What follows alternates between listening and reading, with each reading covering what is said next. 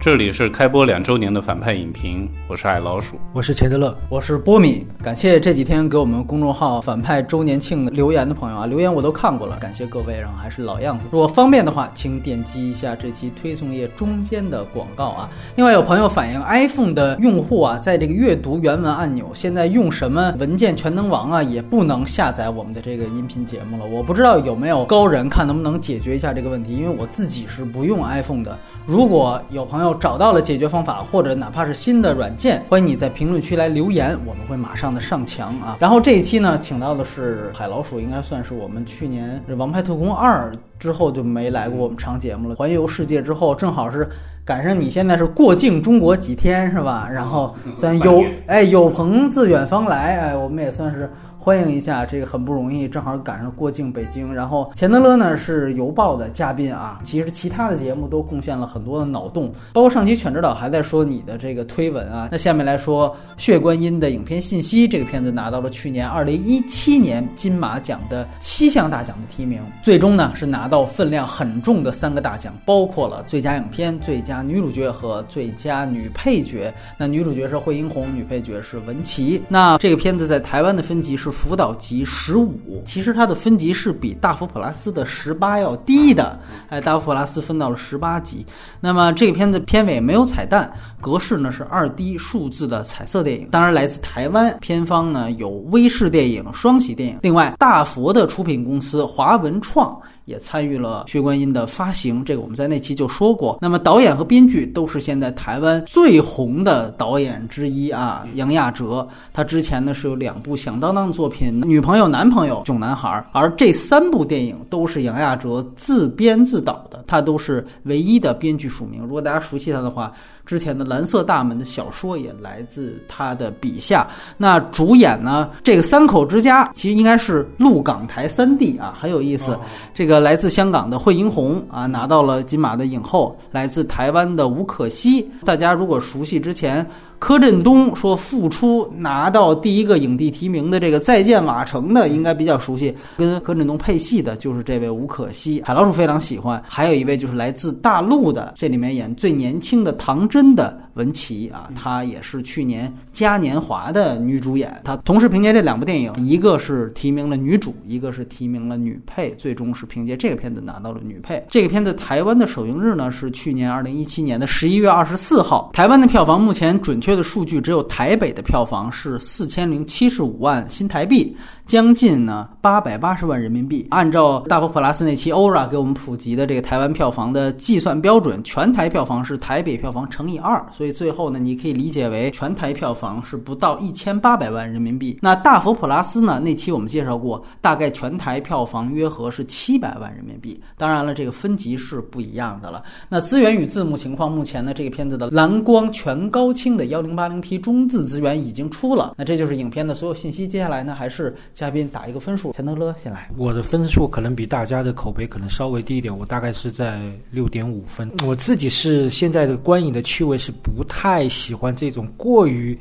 设计太多的电影，因为因为很明显，他很多电影的所谓的隐喻啊、暗示啊，能够看得出来导演的这个设计感太强了。而这个设计感太强的这个背景，实际上是三个女人之间的，就是我们内地比较熟悉的，就宫斗啊，或是那种撕逼啊。对对对对对，这个格局我还是觉得小了点，觉得整个电影给我的这个气质是我近年来不太喜欢的那种气质啊，所以就不推荐了。还是推荐，因为我是觉得呃表演还是可以看的，然后。里面有些解读的空间还是有的，但是看人吧。海老鼠来谈谈，我打七分。我第一遍看不太喜欢，尤其是在看了《大佛普拉斯》之后，很幸运我在台中的阿伦戏院看的啊，特别便宜的票价四十台币，当时就觉得好怪啊，这片子就是各种阴气的成分充斥在里面。前天我拖了第二遍，就觉得钱德勒所不喜欢的设计感，我却发现了他更有意思的地方，所以我就加分了。第一遍我可能只想给他打六分的。推荐的人群，我就觉得我有朋友是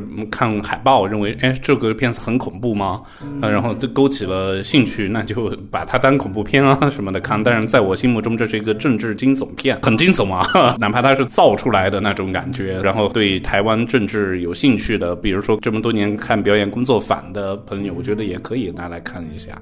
嗯，好，这个片子呢，我给六分儿。它看似是照着这个女版《教父》去的，最后反正拍成了一个黄金甲啊。这个我也没有高级黑这个，因为就就是黄金甲的水准。因为黄金甲你现在去看，把那个前人的骂声都屏蔽掉，一点儿不比这个难看。啊，其实它是一个很好看的一个宫斗戏，能赢大佛普拉斯呢，肯定是比较可笑的。接下来我们可能会反复的跟这两个片子来对比啊，确实都是台湾电影啊，也不说偏袒哪边，感觉两位都没推荐什么具体的人群。反正我个人觉得呢，还是跟大佛普拉斯推荐一样，它可以让你看到现在的台湾电影究竟是什么水平。血观音更偏商业一些。嗯，大福普拉斯可能更作者，这个就是我推荐的人群。然后接下来还是我们分优缺点来聊。之后外延环节呢，我们既然都说了杨雅哲现在非常重要的一个台湾的导演，觉得也可以借机的去聊一聊他前面的片子，反正也不多。接下来呢就是剧透线了。啊，这个片子其实设计很多，反转很多。这个如果你剧透之后再听，一定会影响你对这个片子的观感。那刚才两位是打了相对比较高的分数，要不然两位先说说优点。那这次海老鼠先来，我觉得和大佛普拉斯一样，它两个片子的形式都特别强，但是这种形式我觉得是和他想讲故事的欲望和整个他所说的故事是匹配是合理的。血观音它的设计是在于一些场景美术置景上的啊，以及人物。的走位啊，或者是服装啊，服化道吧，尤其是在开场，那我就觉得它是通过电视媒介。的这种设计是很让我高兴的。他一开始是在电视台的演播厅，然后成年以后的谭真在一个发布会上，他如今是个企业家。然后有一对盲人夫妇要来唱评弹吧，我不知道叫男音还是评弹，反正就台语的电视画面，从那个电视台演播厅的切入的画面就切入到这一对盲人夫妇的表演。表演上呢，又是设计了一个特别阴曹地府的感觉，然后以此来又推出整个的故事以及那张相当。当代艺术看着让人以为是恐怖片的海报，这个的设计是挺棒的，它也非常有助于传达影片的整个气质。我想说的优点就是这个开头就把片子的这个气场给立起来了。好，钱德勒来谈谈优点。呃，我的优点其实跟缺点其实是一体的。也就是说从优点的角度来讲，它有一套它自己的那个美学体系，它是把台湾的那种乡土文化。跟日本的一些文化，再加上一些西方的文化杂糅在一起，其实是母女三人嘛。他们那个家其实日式的和风的那对那种房间，然后呢，他又放了一些西方的油画的这个东西，就是母女三人的那个油画。但同时呢，又有中国画，然后里面有经常会出现各种各样的文化的东西，比如说茶道，比如说玉镯子，比如说他们的衣服上绣的曼陀罗，那肯定就是佛教的一些东西了。如果你从美学，如果假设如果我不是个影评人，或者是我不是。一个喜欢电影，我是一个喜欢绘画的，或者我喜欢看舞美的，我是觉得这个电影会有很多可以看的东西的，呃，包括它一些台湾的那个歌仔戏吧，还是或者是类似布袋戏，你会觉得很有意思。但是呢，这些东西呢，恰恰是干扰了电影的这个主题和削弱主题力量的东西，它会让你的这个主题，其实我在说缺点呢，就会让你的主题慢慢的变成猎奇了。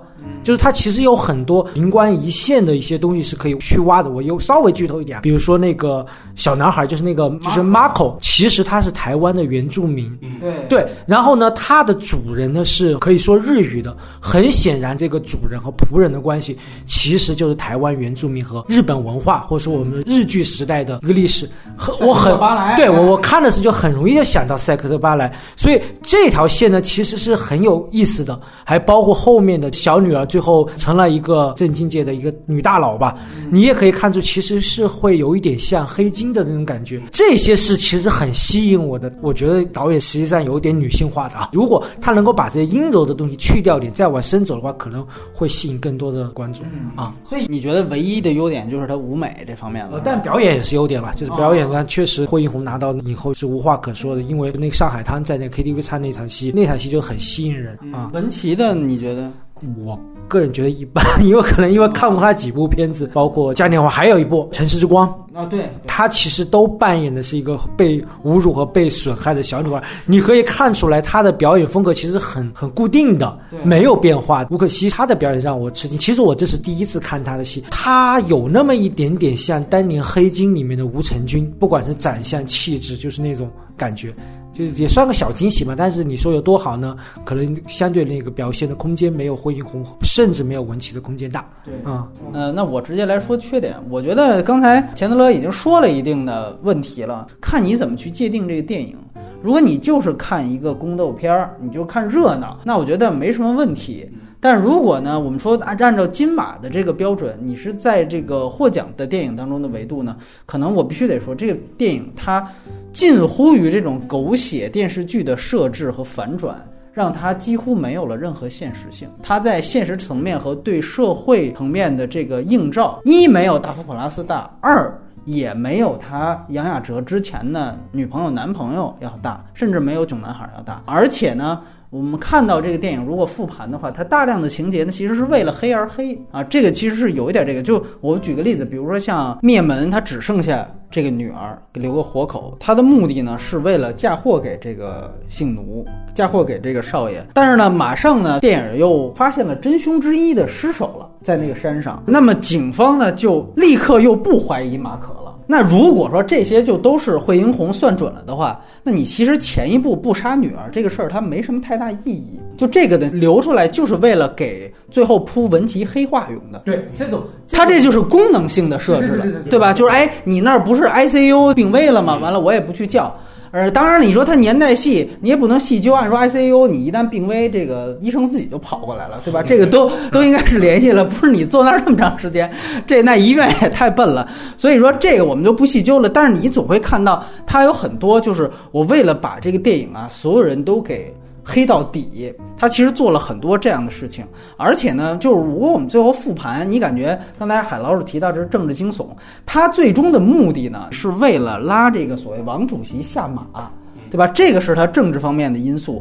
但是呢，你反正感觉，就因为记者也是你扶持的，那是他干儿子嘛，那你杀了人之后再泄露点猛料，其实就已经可以起到这个作用。他很多的一个问题就是，他把家庭伦理和所谓的政治精髓也好，黑帮片也好。把它结合在了一起，这个其实就是宫斗戏的一个问题。其实为什么你这样说的，我想起来了。你说《芈月传》或者《甄嬛》，其实你如果从历史的角度来讲，一个女人怎么可能做到这些？不断的巧合推到她做到那个权力的高峰，这一样的道理啊。如果你不管是十年前、二十年的台湾政坛，也绝对不会允许惠英红这样的一个女人那么厉害。那就目的就是无非在这个戏剧环境里面，她必须这样，所以就设置了各种各样的巧合，是没有逻辑和道理可讲的。所以说我回到我最初的观点，我说她没有任何现实性了，她已经把自己就架空了，然后只有在这个架空的环境当中，我们才能信他。所以，如果你要问我，它跟大佛普拉斯差在哪？其实差在这种地方。但是它其实这个片子是有现实的，它是刚才钱德勒也说到那个台湾政坛哪个女人呢？她可能没这么厉害，但其实她就是？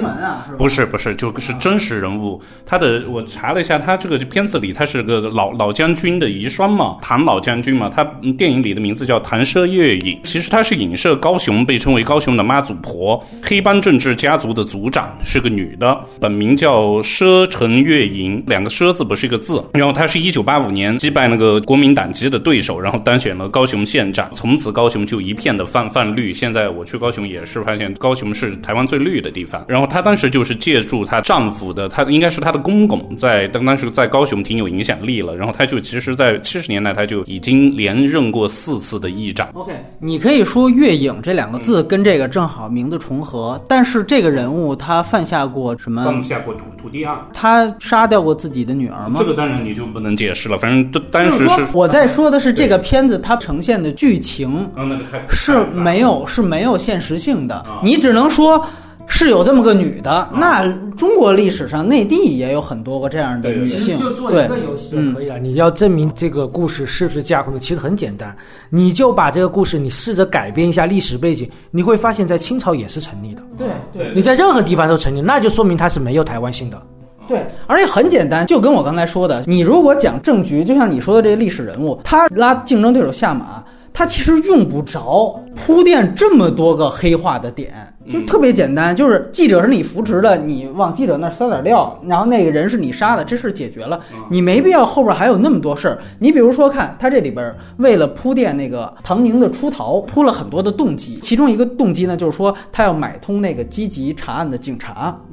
他为了买通这个警察呢，就设计逼着他这大女儿去色诱这个警察，对吧？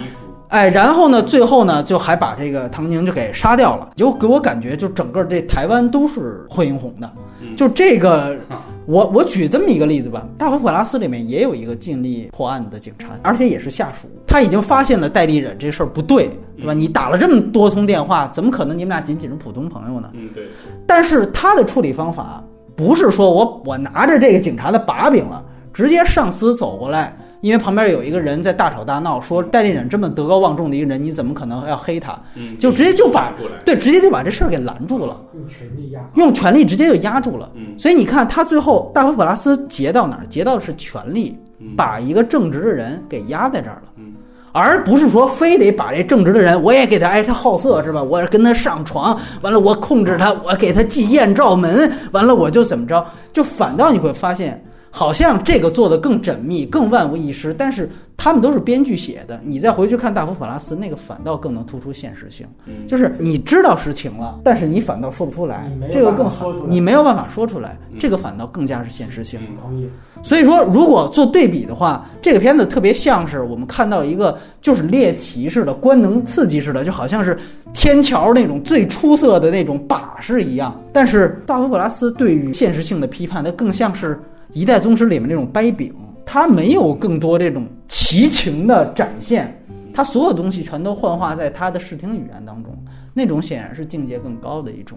那我再顺便说，就是为什么我说这片子像黄金甲，就惠英红这个角色就特别像黄金甲里面的周润发，就都是一盘大棋尽在掌握，然后最后呢是一黑到底，孤家寡人。但是架空历史，你说一个皇帝是可以的。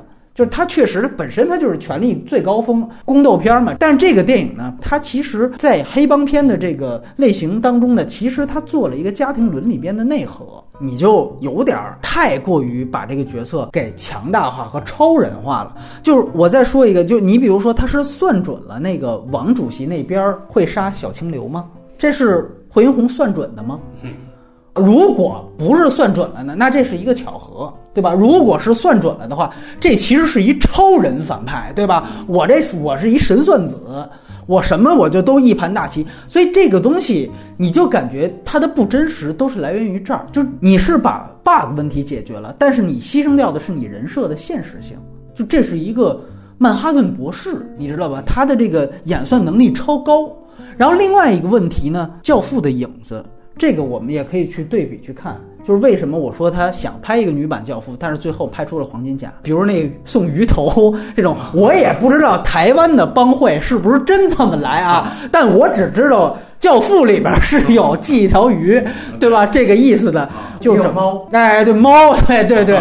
完了，最典型的就是他这个家庭伦理的内核，因为我们知道教父呢，其实是一个老教父，底下有几个儿子，其中呢就是老大暴躁，老二懦弱，老三本来是不让他参与脏事儿的，但是最后由于老大老二都不行，所以把老三扶植上来，最后接了这个班儿啊。我觉得你说教父还真是有一点道理。我虽然没有想到两者之间的关系，但你们说我想起来一个细节啊。你说惠英红用粤语唱《上海滩》，那你说中国华人圈的黑帮最厉害，不都从上海滩的那个那出来的吗？那青红啊，回到这个点上来说，他也是吴可希，其实是开始想扶持他，后来发现又吸毒又又跟男人鬼混，那看来是难堪大任，所以被迫的就把文琪这么一个还在上学的人，就把他给黑化了，同时也交代出文琪这个人就像埃尔帕西诺一样，就 Michael 一样，确实他是有很狠的一面。也确实有能扛事儿的这一面，对吧？这个当然最后是通过不叫医生那场戏体现出来的。你可以看到他跟这个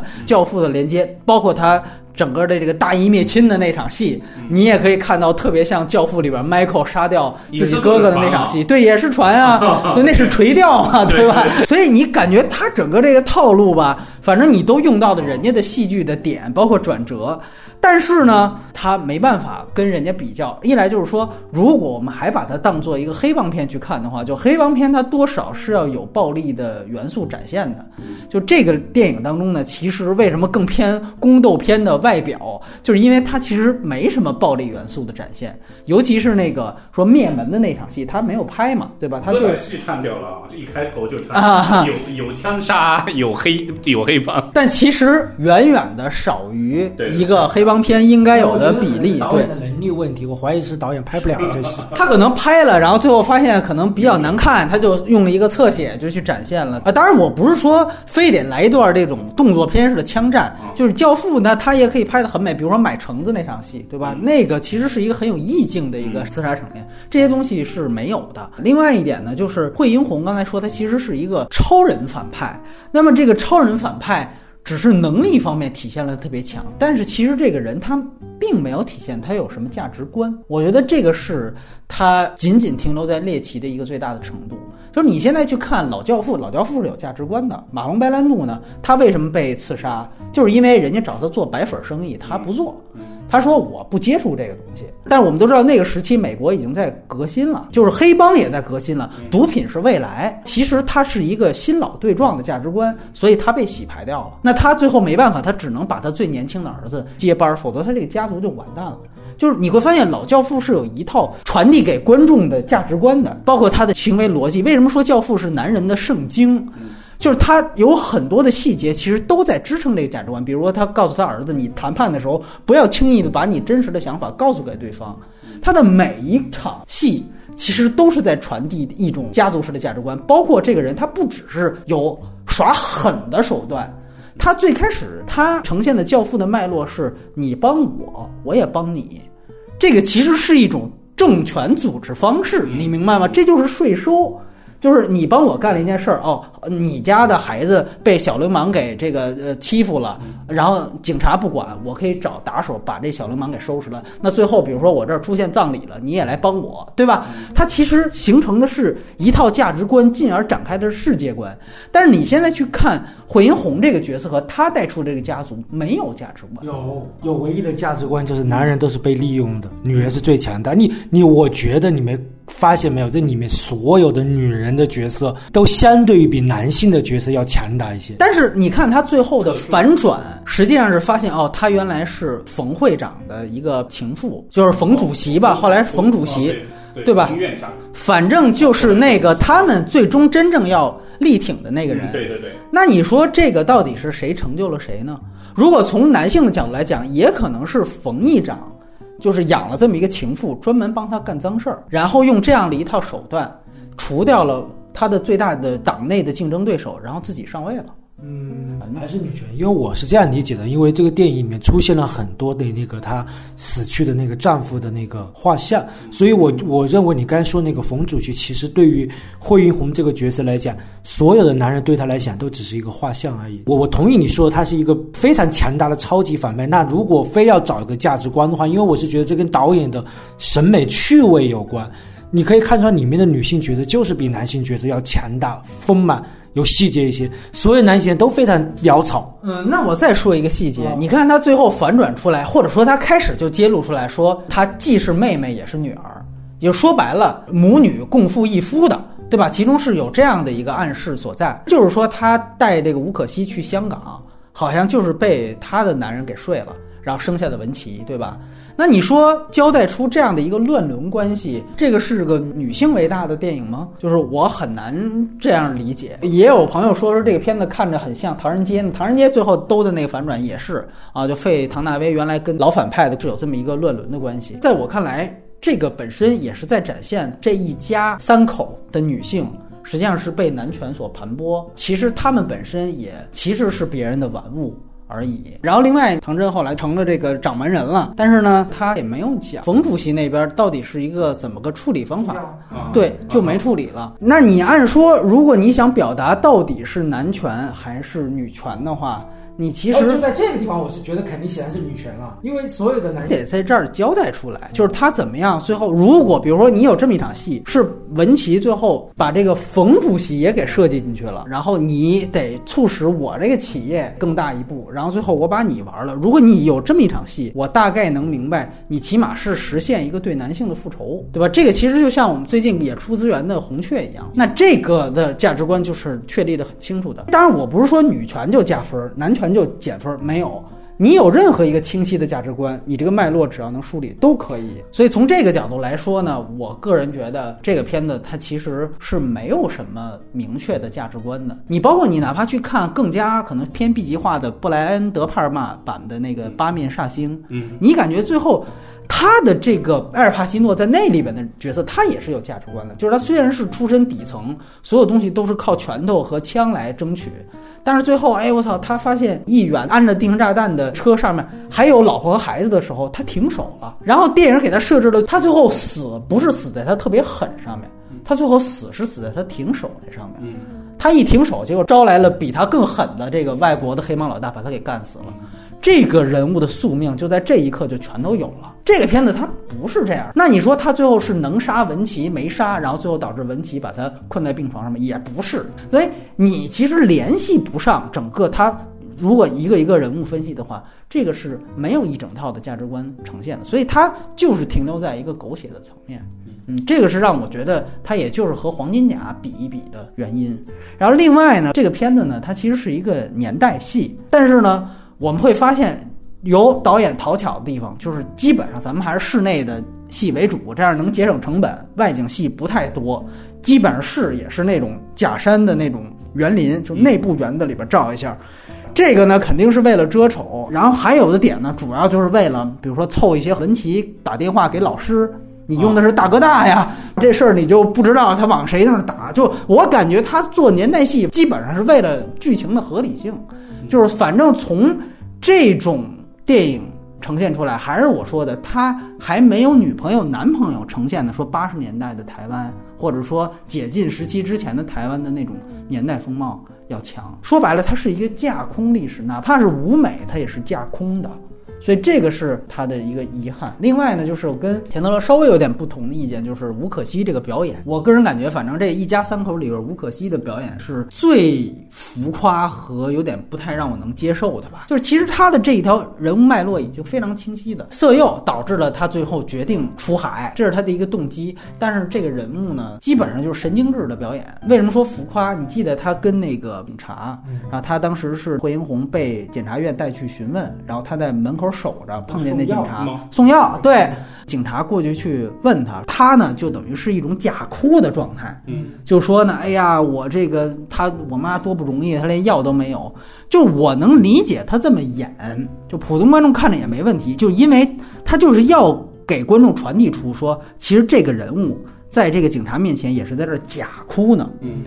但是，这个假哭的程度，说句实话，这就是这个说综艺秀上面说三分钟掉眼泪。就这种程度，其实，在那儿还是跳戏的。也许是你明白吗？演的，他是故意这样演的。包括最后他在那个礁石上抽烟，说把你放下那场戏，这种表现力我觉得都不够，而且都比较刻板。我拿到剧本或拿到一小说有这样情节，女主角出现的最浮夸的演技，应该就是这样。可惜一直没从电影里，就因为赵德胤他电影他出一直都是女主角啊，嗯，但是他一直没从那么一个话剧的，他按道理他是个戏剧演员啊，他出太。多话剧了，但是他没在电影里一直没没成出来，所以这个片子我如果你不告诉我说吴可惜，我真认不出来。他整个的装扮完全变了，他在在赵德胤的所有电影里，他都是是说一口他学来的云南话，然后在缅甸的那种对对对啊，他来表现那那边的这这一种人群，包括所有啊之前的冰毒这些都是，嗯，所以在这个里面，我觉得他是适应不了这么一个现代的一个妖艳的妈妈的名牌包这么一个角色的。对，就是因为导演给他加了这么多戏，还是我那句话。你没必要非得去色诱那警察，因为你像这里边有一个情节交代，就是那个警察的上司其实和应该是和惠英红的丈夫是老部下，他们应该都是原来国民党从缅甸那边败退回来的嘛，对都是外省人。唐将军对唐将军，就说白了，上司就不可能管了，你底下没必要去他妈色诱去。有人说那他可以查了，通给媒体，媒体那是你干儿子，对吧？然后那儿还一赵主编要打电话，就是全台湾。都是惠英红 一个人的，对吧？在这电影当中，你没必要去呈现这么多的黑点。所以那一幕就是色诱警察那一幕，他就是铺给吴可希这个角色的，就是说，你看我又为着你说说的是公主命丫鬟身嘛，哎，我为了你这个完了之后，我又去献了一次身，我最后忍不了了，我得我得去出海。蛮看没看完结尾字幕，猫屎咖啡有植入怎么办呢？这个功能性的对吧？对，反正呢，就是整体上来讲，我觉得我说的缺点的这些，然后我们交换意见。嗯啊，这个海老鼠，你来谈谈不足的地方。那缺点刚才也就是说了，一开始我说的是形式和内容的结合的巧妙，我还是承认是是这一个的。我没想到去对比《教父》或者是《八面煞星》啊，我觉得当然也没也没追求，也没希希望他能够到这个层面。但是既然波米说开了，那是说、呃送鱼，那是人家西西里黑手党的文化就是送鱼啊。那我我们不知道它里面它没有。表现出高雄黑道该是什么样的一个东西。虽然我还是因为我查查了这些当当年的这个案件，确实这个奢城月营确实是涉及到一个地产开发的一个舞弊案，然后呢，所以他被关了三年。但导演肯定是想用这么一个背景的，但是不知道是摄于是不是说他的与子爷孙在台湾还有影响力，然后他不好太去触碰，所以他就不能把现实性也做足，把嗯影射给对对高雄的这些影射，所以他就只能用大量的一些台湾的民俗的展示，但是挺有趣的。冥婚我肯定不是第一次在台湾电影里看到，嗯所以这些就用大量的这些东西来做一些必要性也不太大的过渡吧。其实上，我就觉得冥婚那场戏是好玩，那就是这但就是见证奇观，对整个剧情有什么帮助呢？我也觉得没有，或者简单的一笔带过也可以。马可就赶快坐火车离开就回家了，这些方方面面都是比大佛普拉斯肯定要差上一大截的。大佛普拉斯呢，其实也有那么一点点小魔幻啊，或者小抽离现实的东西，但是它整个故事的逻辑和那个生活的质感，其实都是还是挺原生态的。雪观音不喜欢的原因，有一点点是跟这几年的宫斗戏败坏了胃口有有这些关系哈。就是因为我说这个故事，如果你放在清朝的话，你把那个职业全部改了，完全没有问题的。后宫嘛，就是就对对，这个戏拍一两次呢，你觉得还 OK？你比如说你已经经历过了甄嬛、芈月，然后再看这个时候，就说实话，我已经有一点点腻了，因为你可以想象出来最后。大概的这个故事是怎么走向的？不知道导演是不是看过内地的宫斗戏？如果看过的话呢，我可能还要调低一点。这主要是因为他可能也不知道，其实宫斗戏在在内地已经已经泛滥到什么？对对对对对，是我是觉得这个可能跟导演关系不大，但是本身对这个故事本身就有点腻歪了。我在想，这个宫斗戏为什么还能够拿到最佳的这个影片？因为以前台湾金马奖的这几年最佳影片的风格不是这样子的。对，刚才我觉得说设计感太强，是因为他故意加上那种台湾的乡土的风俗，它会满足一些审美趣味，比如说你对惊悚啊，但是呢，它会让你看这个电影的时候不断的跳出来，打扰你对这个人物的理解。其实我觉得有几场戏应该把它剪掉就好了。就是我是觉得没有必要这么去拍，比如第一场戏的那个三 P 的那个戏，嗯，你说这个三 P 的戏的意义是什么呢？就是你是想证明吴可希是一个这样一个性玩具，其实你有已经后面台词已经不断的在强调了，你拍出来其实是把它的格局和格调拉低，这是第一个。第二个就是呃结尾的那个文琪的那个青花瓷的那个一一支，我也是不太喜欢的，就是就是我能够。感觉到他想增加这种趣味感和和那种猎奇，就是那种诡异的那种东西。但是呢，就从一个理性的角度来讲，青花瓷的一支它能用吗？生活逻辑告诉我这个不能用的。包括冥婚还凑合吧，就冥婚，但冥婚的作用其实有点跟双瞳的那个那个道场的作用是一样的。它不断的其实是把这个类型片复杂化，包括他那个歌仔戏吧，或者布袋戏，我不知道什么戏，就是他通过这种方式。的去讲呢，我是觉得远不如大佛普拉斯的那个导演跳出来讲更让人舒服。就歌仔戏，你制造的感觉就是惊悚诡异。当然了，你最后这些所有的这些刻意的东西，其实就是你说白了吧，你就其实拍了一个后宫的后宫加春宫图，再加上一个呃妖猫传，就是种种的猎奇的集大成者。啊、我是觉得，反正看吧，有人可能喜欢，但是对我来讲，我也没有觉得有多了不起的东西。我我确实，我补充一句，就是我们把它定义为宫斗戏的原因，就是因为它其实，没有价值观输出，这个还是我就根源。如果你要是有一个社会现实性和价值观去拴住你这些复杂的设计、剧情设计，我觉得这片子的分儿就会比较高，或者说它就会让更多的人买账。插一句，你有没有觉得成年版的文琪特别像桂纶镁？有是像像像对对对对哎，如果你要说优点的话，我觉得刚才其实提到了一个从类型片角度来说完成度不错，当然也仗着台湾那边审查比较宽松，嗯，但是这个呢，确实整体的这个完成度和可看性都是有的，而且我觉得最主要的就是最后虽然有多处反转的这样的一些设计感，但是最后呢，你可以看到它在类型片上也颠覆掉了很多的这种内核，比如说说开始铺的这个罗密欧与朱丽叶的纯情爱情，因为大家一般总是体现说我们中间保持一个。爱情的纯洁，然后用它去反衬其他人的黑暗，但是最后他其实连这个唯一的出淤泥而不染的这个东西也反掉了。嗯，那其实它本身就是做了很多的设计，而且你从开头往回推，这个都是说得通的。我个人觉得它这条线，这个反类型片的套路这些东西还算是比较不错的。当然，你可以说男女朋友那个时候他就已经开始设计反转了，所以这一次其实走的算是比较扎实。但是为什么男男朋友女朋友拍这种爱情的情欲的戏拍得特别好？但这次怎么拍的那么糙，我就不明白了。你看男朋友女朋友有一场戏，就是张秀全跟那个男的就就亲上了和抱上的那个，就拍那个那场戏就是哎警。察是吧？跟警察那场对吧？还有一场戏，反正就是有两场戏，就是那种冲动那个戏，你会觉得还挺美好的。这里面拍那么糙啊，就是可能那个就是同性的戏，他拍的比较好。这个里边都是异性的戏。有一个东西呢是分两方说，一方面呢就是说它其实展现了一些权钱交易的细节，就你比如说。呃，就是官儿太太之间索贿和行贿的这个段落，比如说我看到你的这个玉特别好，哦我就会说我要配一个这个哎这个套装多好。那他这其实就是说白了就是管你要的，包括这个扇子啊，五十块钱的扇子卖五十万，以及包括你像那个吴可希跟那个小清流谈的时候，把水洒在桌子上，这样的话留下一些这个不留下证据，对吧？用水渍。用水渍去谈价格，就是它有一些这个内部的这些细节，嗯这些细节都支撑了它内部的这个整个的奇情的宫斗的戏。嗯但是呢，啊，还是刚才海老师说的这个我很重要，就是说它外部的整个风貌，比如说到底那个时候高雄的整个这个黑白两道通吃的这种涉黑的家族企业和民间，对吧？你看这里边它有一个用人头，对吧啊？比如说，其实你说用人头那一段，为什么得带着吴可希的视角去进？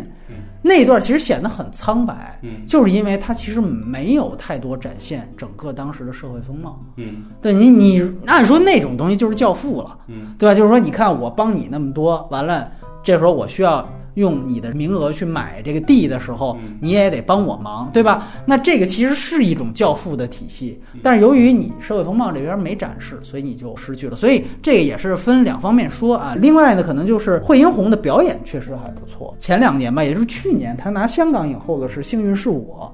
你看那里边他演的呢，可能就是一个那种失忆的老太太，有点儿演的就是香港。对，演的跟这里边的人设是不太一样的。原来一直说那几个老脸，惠英红、鲍喜静、叶德娴，包括还有金燕玲，这种演员现在是找不到的，他只有台湾和香港找得到，或者马来西亚可能找。你知道为什么吗？啊因为他们以前就是唱歌的驻场的哦酒吧的，就就说的稍微那个粗俗一点。这四个都是啊。金燕玲最最开始也是唱歌跳舞的，叶德娴唱歌的，然后鲍景也唱戏的，就是嗯。他们都是经过很传统的那种香港、台湾、东南亚那种戏剧。是吗？是啊，以前打女也是最最早是舞女，就是为什么说那个刚才你说那个香港那个拿金像奖以后，就是他以就是他自己呢，他以前就是他们就在歌舞厅里唱歌，夜总会的，就这么说吧，就是夜总会的公主，或者是唱越剧的老老的那种演员老旦，就这种，所以他们这你看他演戏演那种那种有点儿那种卖移笑啊移民的那种呃背景的啊，演演点这个就特别能来戏。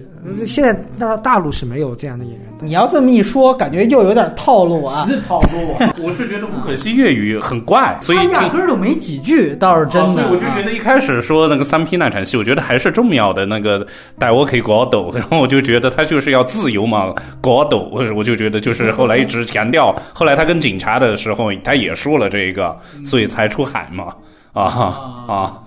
反正，然后另外一个呢，你算不上优点，反正算是个脑洞吧。就是刚才其实最早提到的，就这个片子很有意思，但是一家三口，是鹿港台三个地区的演员，所以你也可以想，就是这片子它是不是也是在说，就是原来其实是整个在华语区香港人是最得势的，这就是惠英红这个角色，但是未来呢，没有最得势是上海人。这个啊。这个片子是讲上海人是最得势当。然，你可以说，因为他是台湾外省人的背景嘛，你也很难说他到底是上海还是台湾，这样的，是对吧？上海人有一批就是黑社会啊或者黑帮的那种，就钱德勒非要对上海滩进行解读嘛？那你知道他那个之前 Miss Miss 张唱的歌吗？之前那个人家特助那首歌叫做《宠猪举灶》，但是我不知道是什么嘛。他在台语里面是不是有也有含义？这个得真的熟悉台语文化的那去查的话，那估计是很有解读意思的。包括里面用到的所有音乐里面都是可能会有很多的意义的。就我我的意思啊，这三口人可以被看作这就是陆港台关系的影射，你懂我这个意思吗？我们不是具体讨论这个角色原来是从哪儿来的了，就是说整个大华语区原来可能最得势的是香港，吴可惜是最终是要被牺牲和炸死的那一个嘛啊，等于其实他。也表达了一种政治悲观态度嘛，哦就是未来其实是属于大陆的，对吧？对对对是大陆演员演的嘛？但是台湾呢，其实是要在这个夹缝当中被牺牲掉的那个，啊就原来是华语区的名牌包，啊四小龙嘛，对吧？现在傻逼了，就就被炸掉了，对。现在所以未来是属于这个。呃，摔断一条腿的 大陆，对。因为这个政治跟经济不是双轨并行的嘛，啊。摔断了一条单条腿，然后另另一条就是青花瓷来补，对对对，所以这个我觉得，如果导演有这方面的想法呢，反正这个是唯一他超越他宫斗戏的这么一点儿可解读的空间啊，这算是个脑洞。其实这里边还有一个，就是你刚才最早说的曲艺的这个段落啊，就上来这么一个盲人的这个呢，我觉得看跟谁比，嗯，你要从优点角度来讲呢，比咱们那个《烈日灼心》是要强。有吗？烈日灼心？《烈日灼心》开始是评书啊哦什么的哦，就当时我也提，就是说你讲一个厦门的故事，你为什么非得弄一单田芳出来？就这他妈挨得上吗？就这个，对吧？那你说这个，而且最主要的一个问题是，那个后来那个评书就没有了。啊，就他并没有扣到最后这个环上。当然，这个也是他最后好像只是片尾曲，又是这老头老太太唱的。但是呢，整体来讲，它的这个脉络还算清楚，而且它在这个曲艺的这一段呢，其实加了一点儿。就诡异性的东西就是把这个人给缩小了嘛，把这老太太缩小了，和那个观音变成同比例的大小烈。日灼心要加那个单田芳那个评书的，反倒是为了审查，就是因为他只有加了这个之后，然后观众才会抽离说这是假的，这是一个就是一个传奇。这个是没有办法。那如果可以不加的话，我相信导演曹保平也不会加。但是，但是这个是显然是故意要加的，而且很得意。没有，但是我个人觉得单田芳那个也是导演想去，那独占那独占就没没加呀，目的是不一样的呀。啊那个前者是为了审查和不，但我这么说吧，就他加也可以加的更好。啊而且那个曲艺形式你也没必要非得就单田芳，就这个是还能还能有更套路的北 方人 想到曲艺，可不就单田芳？他们他们还难道就不就京剧单田芳吗？那京剧就又有点太太家国情仇了，就评书是比较比较接地气儿，比较有有民间的那。你最后你也没有啊，就对吧？所以说就是没了呀，对吧？对啊，对啊，这曹保平真的没办法，因为我之前采访过他，他说就是为了哦，就是为了就是过审，就是为了让大家觉得这是个假的，嗯就是一个传奇而已。没拍好了，往审查这事儿一找就都能，当然 不诛心了。但是呢，我又再说回来，开始他只是做了一个电视啊，恰巧这俩人走错层，嗯，算是和这个事件有一个现实性的连接。嗯但是你比如说，你要是玩叙事的话，就这个片子虽然它是有宫斗，但其实它在叙事的模式上。其实是非常初级的。我来一闪回，完了我就讲原来，后来最后我再蹦回到后边。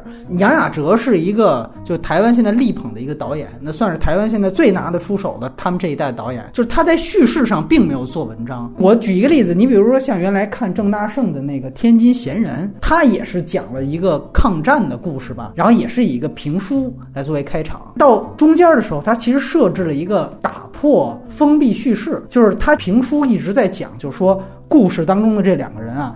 最后就展开了一场追逐戏，他就直接拍这个追逐戏，最后发现这个追逐戏的这两个主角直接就跑到了这个评书台上，把这个评书给打乱了，说：“哎，来俩人，底下观众，哎，我怎么了？这评书，这个对于你架空世界观的设置和你整个叙事就有一个非常巧的一个链接。这个就是说，我们说这个导演在叙事上他是。”有设计的，它就不仅仅单单的是一个剧情内的一个步骤。为什么说像这个电影？刚才钱德勒说的很好的一点是说，它放在清朝就放在哪个时空都可以。在我看来，这个故事它其实也不一定放在电影上，它放在电视剧可能更合适。在我看来，它有更多的细节可以去铺了，更多的情节可以交代线索，所以这个就不是一个电影化的东西。所以我们为什么说那么多导演愿意在电影的叙事上做文章，就是因为叙事可能是唯一电影感的东西。就俩小时，我怎么样去根据这两个小时的节奏和叙事进行变化？但这个片子它不是。但有些导演认为叙事不重要啊，那现在很不是有一种观点，就是故事不重要，关键是你的意象。所以你可以看，那就是大佛普拉斯。所以，所以很多导演花心思都在花在埋埋梗和埋隐喻和所谓的意象上。这个这个导演显然就是花了很多心思在上。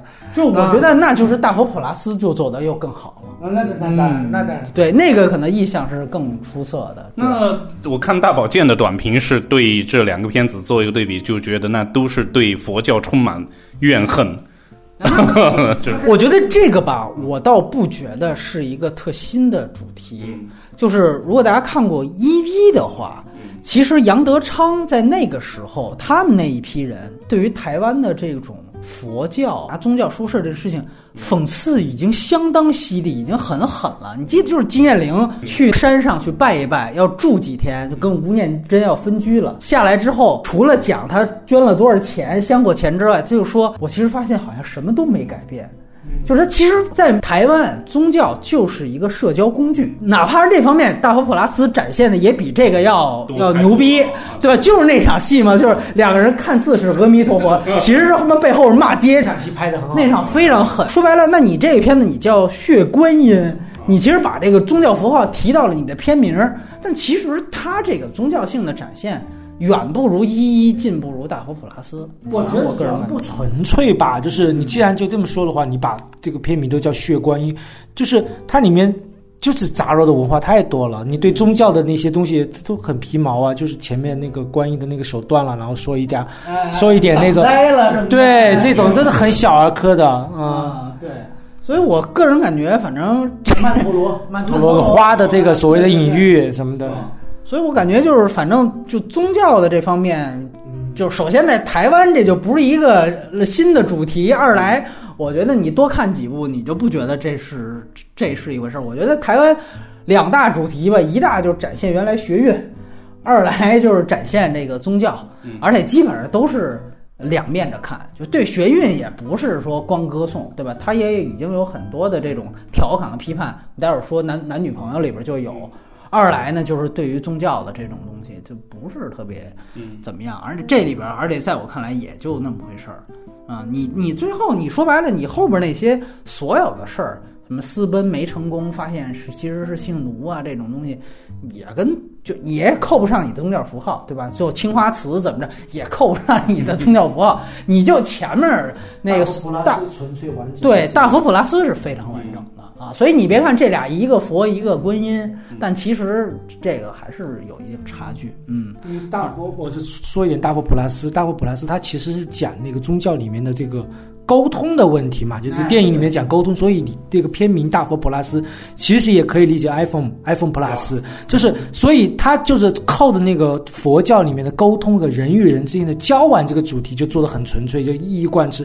到了雪观音呢，当然了，你说观音啊，就是说远一点的观音，在佛教里面你可以看到很多关于观音的传说，比如他有一世是一个烟花女子，她也出来夺人，那你就应该把惠英红这个角色里面要展现出。她那种悲天悯人，她比如说，比如说，你可以设计的她，在通过这种在政坛里面，呃，翻手为云覆手雨，他最后来一点点提升，来一点人性的一些东西，那你就扣到那个雪雪观音的这个戏。那你这么说说过说到观音，那观音山就比这个好很多，啊，对吧？张艾嘉那个，其实张艾嘉这扯远了，张艾玉观音可是那那扯淡。观音山这个戏本来那个女主绝对的女主肯定是张艾嘉，后来剪了太多变成范冰冰。但是你可以说导演传说嘛，对对，但你至少你的初衷其实是扣题的。我就说有些词儿你既然用了，你就好好用，比如说“观音”这个词，但是在这个学观里面用的不好。就是他还是有一点点猎奇嘛。你进了他们的母女的那个和和风，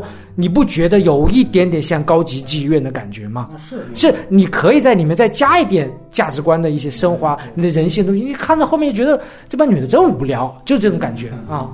哎，我有一个脑洞，就是你觉不觉得，如果有一天我们允许拍那个赖昌星的那个红楼？是不是基本上也就是这么一个套路？剪掉，剪掉啊！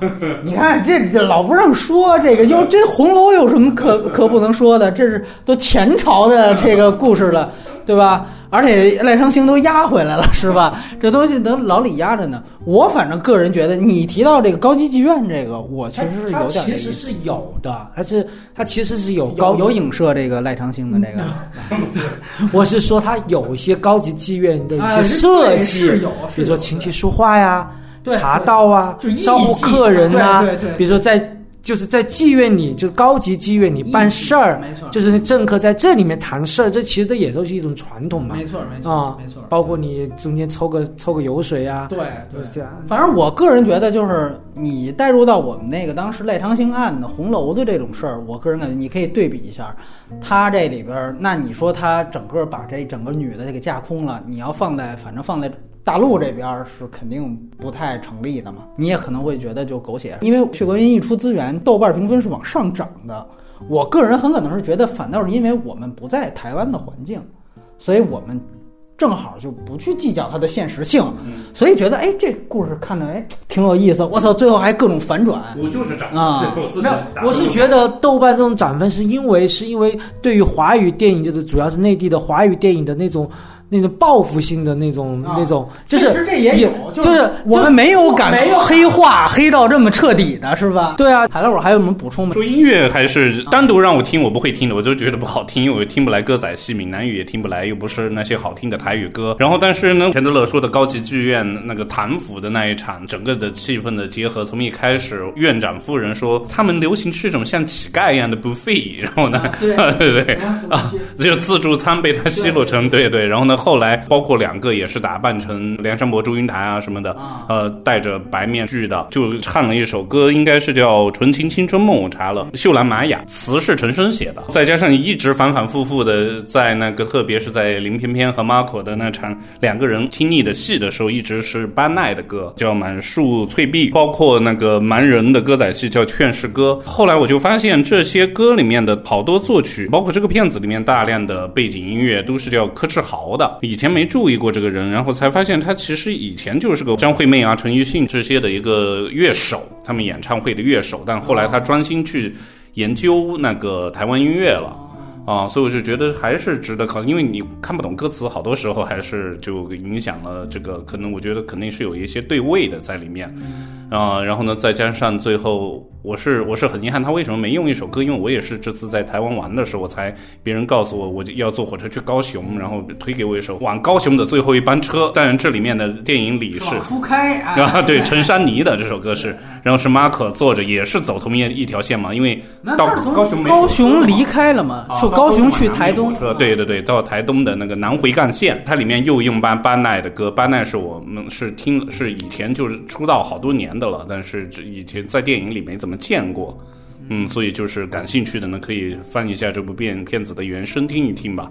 嗯嗯嗯，好，那接下来呢，外延环节呢，我们就聊聊导演原来的这些作品。嗯，比如说像这个男朋友、女朋友和囧男孩。那先说囧男孩吧，我记得那个我们聊大佛的时候，台湾的嘉宾欧软还说他其实最喜欢的是杨雅哲，然后他里边最喜欢的也是囧男孩这个电影，那是他最早的一个长篇处女作。嗯。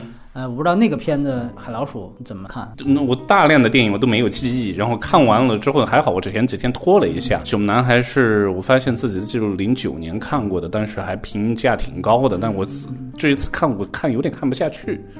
然后就觉得它就是和所有的这个儿童一个一个一个暑假的这种变化是有关系的，但是它不像八月是一个暑假的成长，它里面没有太成长。有什么东东的假期是吧？侯孝贤的、对，都是啊。我觉得所有的 所有的儿童片，我觉得每个导演出道最好拿一个这种来练个手，不管是自己的童年记忆还是什么的。然后他，然后就里就然后里面呢，他每个人都会做的感觉挺朴实的，但又要加一些自己的一些意象。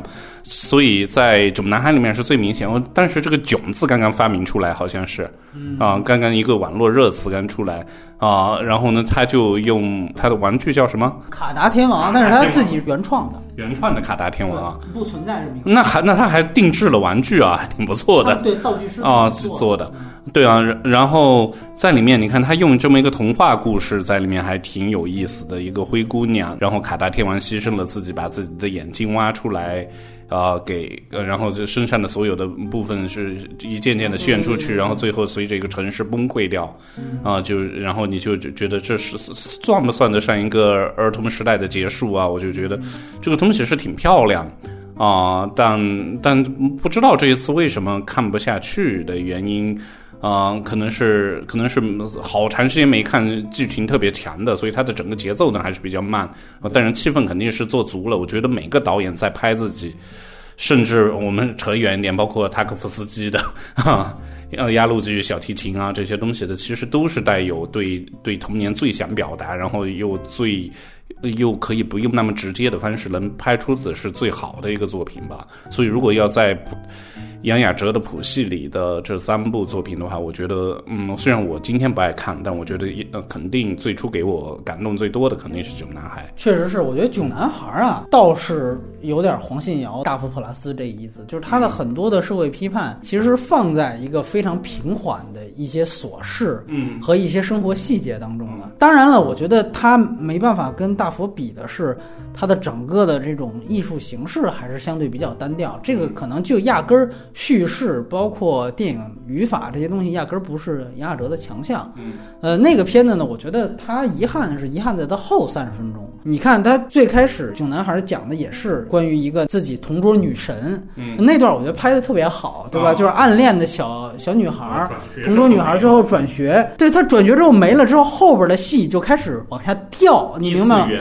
对，他就提了一个异次元的概念，就是其实他整个这个电影的这个你要。说特别平缓也没那么平缓，就是它也有几块的故事，但是呢，你要说你拿它当个剧情片吧，它又是割裂的，所以这是它的问题。但是呢，整体的感觉跟导演的这个创意啊，包括你就是用的这个动画片穿插的形式，这个我觉得都是非常非常好的，而且一点都不生硬。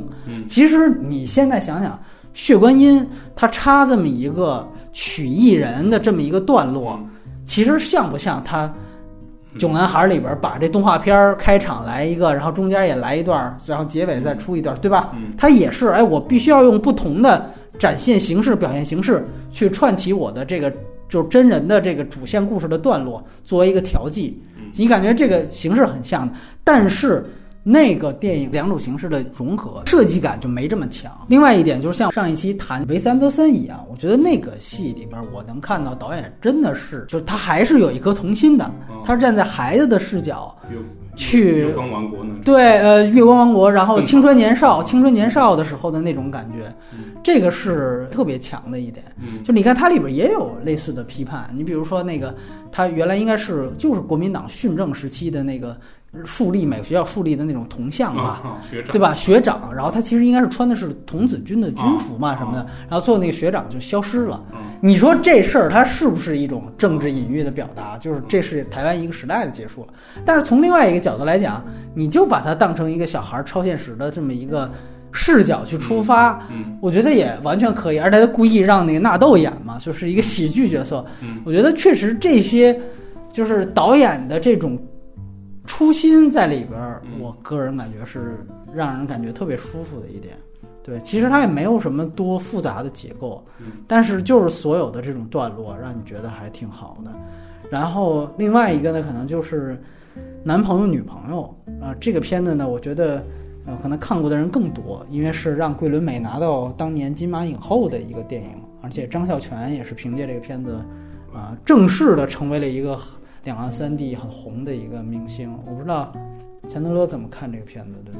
呃，我是把这个片子跟那个像《蓝色大门》啊，这还有舒淇和张震的《最好的时光》的这个这一系列看的，因为我是觉得这是一个很台湾的一种，不完全把它看作是同志的这样一个题材，我是把它看当青春片看的。就是台湾导演拍青春片，他确实是有他两把刷子，他确实是比 内地的拍的好，比如说他节奏啊，包括演员那种气质啊，包括审美。你看现在大陆的那个很多的青春偶像片的风格，包括那个调色。嗯包括那个都在学，然后，但是呢，我是觉得早期的这几个，包括女朋友、男朋友，他们拍的好的原因，是因为尊重了导演那种初心，他那种心动的感觉，拍的挺好的。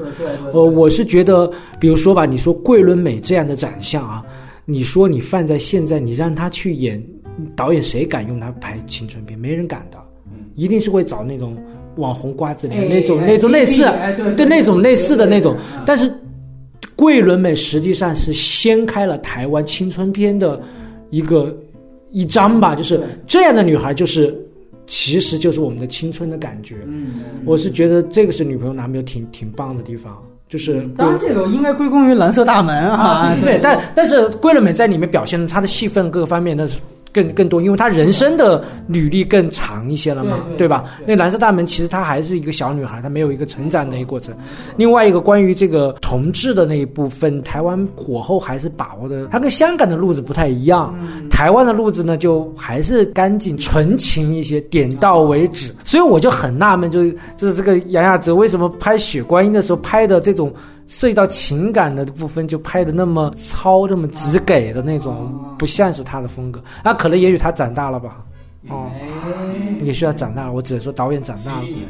但是呢，我虽然觉得还不错，但是个人的观影的习惯来讲，女朋友、男朋友就是包括男生他们，在我对台湾电影的谱系里面，它可能还是一个中等偏下，甚至中等的。我可能更喜欢像大佛普拉斯，其实也不管是台湾、香港的，甚至好莱坞的，只要是青春爱情片，我的兴趣都不是特别大啊、那可能因为我没有什么青春吧。呃，明白。然后海老鼠怎么看这片儿？嗯，呃，这片子我印象已经淡漠，我把它是我是发现我自己在记录上把它标示成台湾也有六八六八青春电影了，就是感觉就是游行。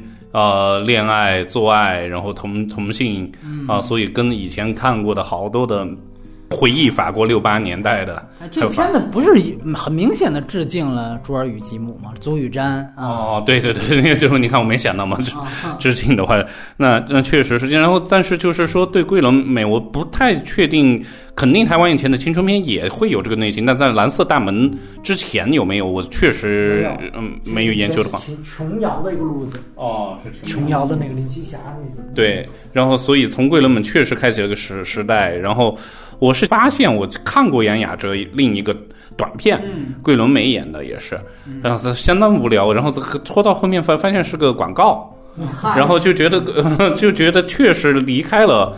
好多这种情景的再现，把把桂纶镁塑造为一个职业女性的时候，她就不好看了。她那里面是个空姐，最后最后发现是个奶茶广告。嗨，你啊你聊聊男朋友女朋友，就只是记得学运的这些场面。你要说整个电影都在我如果不回看的话，我真没印象了。也很有意思，就是跟血观音一样，它设置了一个反类型。我开始它给你抛出来的是，你看我这有学运，然后三个人，两男一女，你会天然联想，OK，我是致敬足与詹，我是致敬西蒙巴黎，对吧？然后到了中间儿，突然我告诉你，其实他们这三个人的关系更复杂，是那个男的爱上另外一个男的，嗯，那他其实有这么一个反转。当然，之前张艾嘉我们聊到过，心动心动也有这么一个反转，就是女的爱上女的了，对吧？莫文蔚和梁咏琪，对吧？但是呢，它起码就是说给你抛出了这么一个概念，有一学运的包装，它可能这个烟雾弹会起码蒙骗到新一批的观众。嗯那这一方面，我觉得那个片子是有这么一个，就在爱情里边还是有这么一个设计。但这种设计呢，你也可以看到，就基本上延伸到血观音也就很成熟了。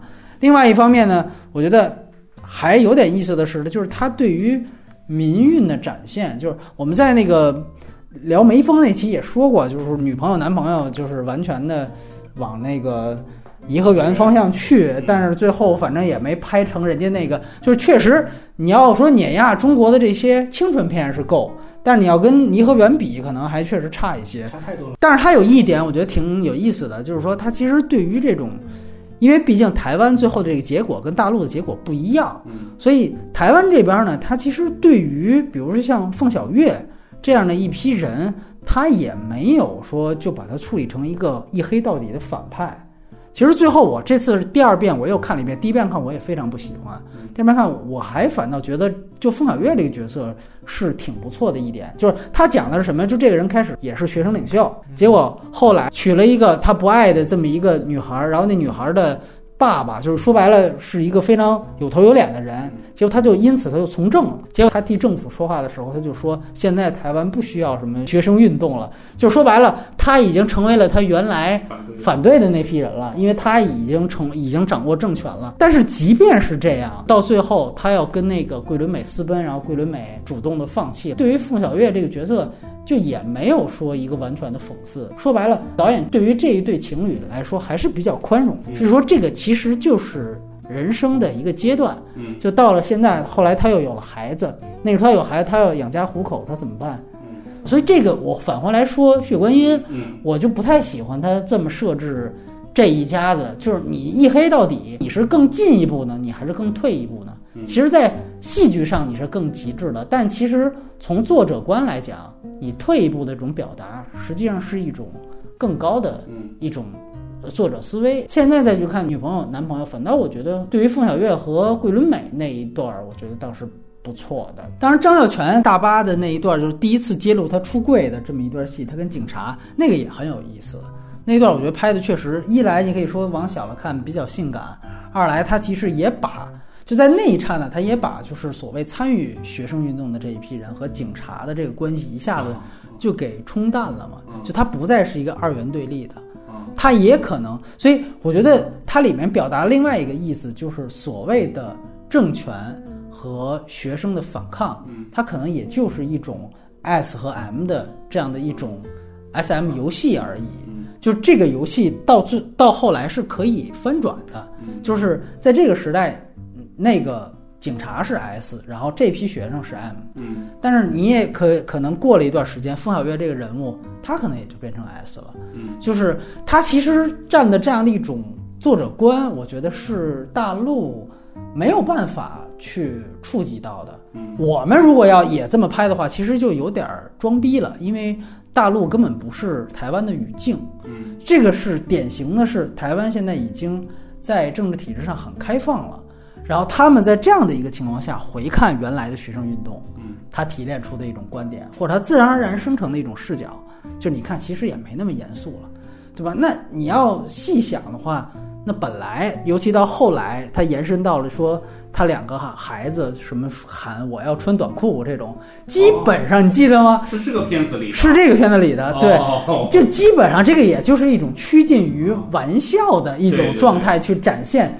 大家的这种抗争。哦，是一二年是吗？我还在开心网还是什么发了一大堆，我要穿穿短裤，钱德勒还回，就因为看完这个片子，对对对对对对，是这个哦开头嘛？啊，所以所以从这个角度上，我个人觉得他的视角也不可或缺吧。但是另外一方面，就是这个视角也只是台湾特有的，所以我很认可，就是女朋友男朋友是真正的台湾电影。嗯就是他所生成的这种思想，也是基于它的土壤的。嗯。在大陆的土壤，它最它就只能诞生出颐和园，嗯。所以这个倒不是说谁一定碾压谁，在艺术上可能有一个高下嗯，啊，就是在这个电影语言的上，但是我觉得在整个思想的表达上来讲，我觉得就是双方最后因为对学生事件不同的道路，就生成了不同的结果，包括。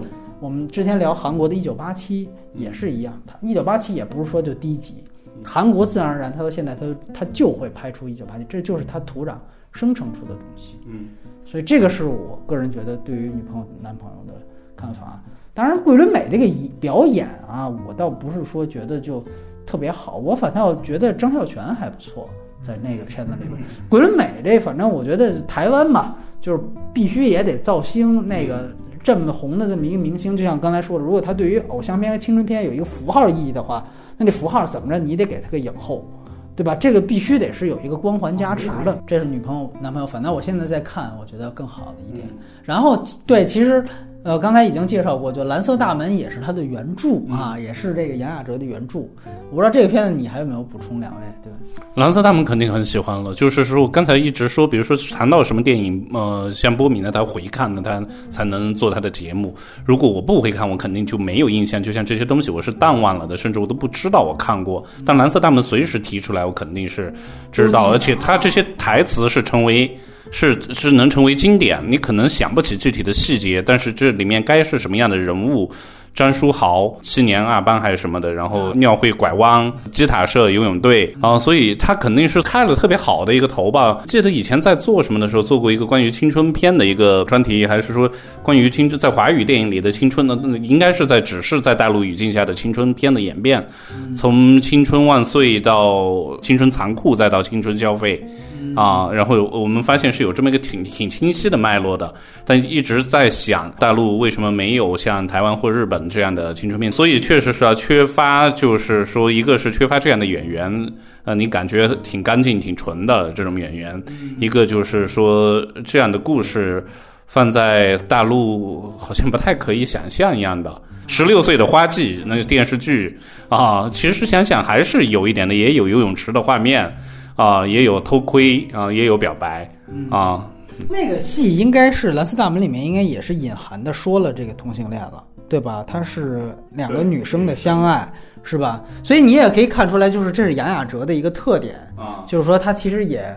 就是到女朋友男朋友，他变成了两个男的，但其实这里也没什么新鲜的，其实都你都可以从导演的前作当中，哪怕是在小说当中去摸出这个导演他他的表达和他表达的方式，就他通过的这样的剧情结构都是非常像的。对，也不知道杨雅哲，但没看过他的这些反弹，他会不会满意他的《蓝色大门》被拍的啊？然后所以他可能没没。大家都挺满意，对对对对。但是我个人感觉，你看，我再说一遍，就是。你记得女朋友男朋友开场是那两个女孩就要穿短裤那俩女孩，然后被请家长了嘛？然后就是张孝全已经老老了的那个样子，中年的那个样子，然后他就说啊，这是我爸，然后他就说他其实是我哥，就是其实他也有这么一个。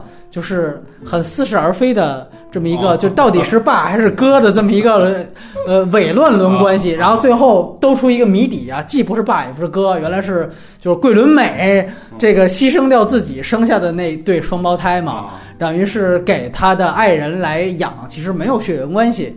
对，等于其实就是这么一个故事嘛，就等于我们生下了民主的种子，就这种，就反正一个民主一个自由，是吧？就类似这种，但是他对于这种反正家庭关系。就是这种不清不楚，嗯似爱又亲，完了似哥又爸，完了就这种，他好像也是有这么一套这个。哎，是是，囧男孩是不是都有一点？他的他妈那个另外一个高一点的那个男孩的妈妈不知道没没出场也没说，然后爸爸是个疯子。然后呢？然后这个小小一点的，就是就是电影的视角的这个男孩，也是啊，他他就多了个，也不知道是哪里冒出来一个妹妹啊，对对对，没错。所以我个人感觉，他反正因为都是他自己写的本子嘛，所以这个故事你感觉这个相似性都是有的。对，然后最后你其实提到的这么一个台湾青春片，当然放在这许冠英不合适啊，许冠英不是青春片，但是反正就瞎聊了吧，是作为这个音乐。起的这么一个，就是你感感不感觉？就刚才其实田乐说这个话题很好，就是桂纶镁出来的时候，你感觉这个选角和那个审美标准是非常非常不一样的，让人惊艳的。但是后来台湾其实有一个青春片的二点零，就是到了那些年。那那些年其实捧红的除了柯震东之外是陈妍希，你感觉是不是就越来越俗了？选了一个肉乎乎的女孩，就挺偶像剧的那个选，它不是电影的感觉。嗯，然后另外一个我想到就是女朋友男朋友啊，他其实后来也影响到了一些更流量的商业电影。你比如说像《我的少女时代》，就是你记得吗？里面是王大陆和那个女孩，我忘了叫什么了。对。他们演的，你看那个片子其实就更偏爱情片，更为什么他在大陆能成为一个爆款？最后卖了将近好像是三四个亿吧，台湾最好的了，在大陆的一个院线的成绩。就是因为它其实是有这么一个更贴近偶像剧啊，更贴近台湾青春片的这么一个集大成。嗯但另外一方面，我觉得很不一样的是，它其实也有从女朋友、男朋友继承的，就是那种对于体制的反抗。嗯你记得吗？在那个校园里边也有一段，就是我不同意，然后所有人都反对教官还是反对校长，就也有那么那这个。成了一个套路了。这种对，就说白了，到他这儿就成为一个套路，到我的少女时代这儿就成为一个套路。你包括那你说刘德华最后出来了，买奶茶的时候碰见那个长大了的是陈乔恩演的，这算不算套路，这所有大陆还用的，对吧？就这个都是套路，对，一大明星最后客串。但是你感觉这个就是一个像女朋友、男朋友这样的一个偏艺术化的走颁奖季的电影，它到后来一个自然而然，哎，它的一些好的元素哦就会被套路性的类型片去用。所以那你这么说的话，那血观音其实如果你改一改，也可以套路化，也是。是的，而而且我甚至我甚至是这样觉得，血观音本身它就是套路了。就杨雅哲他到这步他自己就你也别你继承我了，对吧？就跟说蓝色大门到九男孩的关系，你也别哦拍我的故事，我自己拍哦，对？这次你也别把我东西类型片化了，我就直接拍一个类型片。对，所以我认同你杨雅哲，你也可以看到他其实是往。就商业片、类型片走，这个对于台湾电影，如果我们说从工业上来讲的话，这是一个好事儿。就是说，不是说原来那个，呃，你看，哪怕像魏德胜，他毕竟是杨德昌出来的，他还是属于那种集台湾所有人的钱，我去拍一个作者表达极强的东西，比如说《赛德克巴莱》，他也不太去，就是说去去去怎么样去考虑考虑类型片的事情跟音乐有关的对对对，，片子那那个那一般般了非常一般了，非常嗯平庸了，甚至。对，所以我个人感觉，你像他们这一代，就是有主动的这种商业意识，我个人感觉是很好的一件事儿。嗯对，可能说不定拍完血观音之后就可以来内地拍戏了。哎，但是我有一个担心，就是他的这个东西，他这个尤其 女朋友、男朋友在内地没肯定没办法过审，然后雪观音在内地也没办法过审。加加减减改改呗。就我的意思就是说，就跟原来那个说什么让三只虫尺来大陆这边做网剧，结果发现灰头土脸的就回去了。没办法你三只虫尺最擅长的东西就是中国审查不允许的这些东西。你要是说对，你要说删删减减的话，那就不是三尺虫尺。就陈果，后来拍拍那个就过来拍也是不行的。对，拍的那个蔡蔡骏的小说，《环觉》、郝蕾还有